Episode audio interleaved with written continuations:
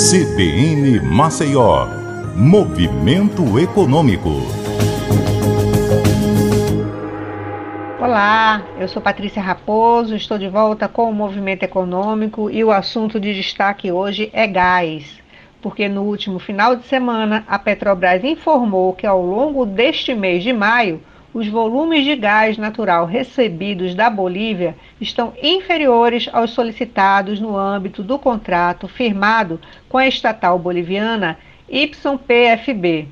Tal redução, da ordem de 30%, não estava prevista e implica a necessidade de importação de volumes adicionais de gás natural liquefeito para atendimento aos compromissos de fornecimento da Petrobras no Brasil.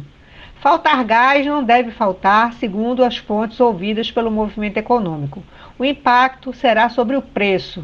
E assim, após o reajuste de 19% em média é, aplicado sobre o preço do gás no último dia 1 de maio, é possível que haja novo aumento em 1 de agosto. As mesmas fontes nos disseram que isso se deve porque a cada três meses ocorrem novos acertos nos preços com base nos reajustes de mercado. E uma vez que a Petrobras será obrigada a comprar gás no mercado internacional, sofrerá com o impacto dos preços provocados pela guerra na Ucrânia. Bom, vamos acompanhar, traremos mais informações e por enquanto eu fico por aqui. Um bom dia a todos.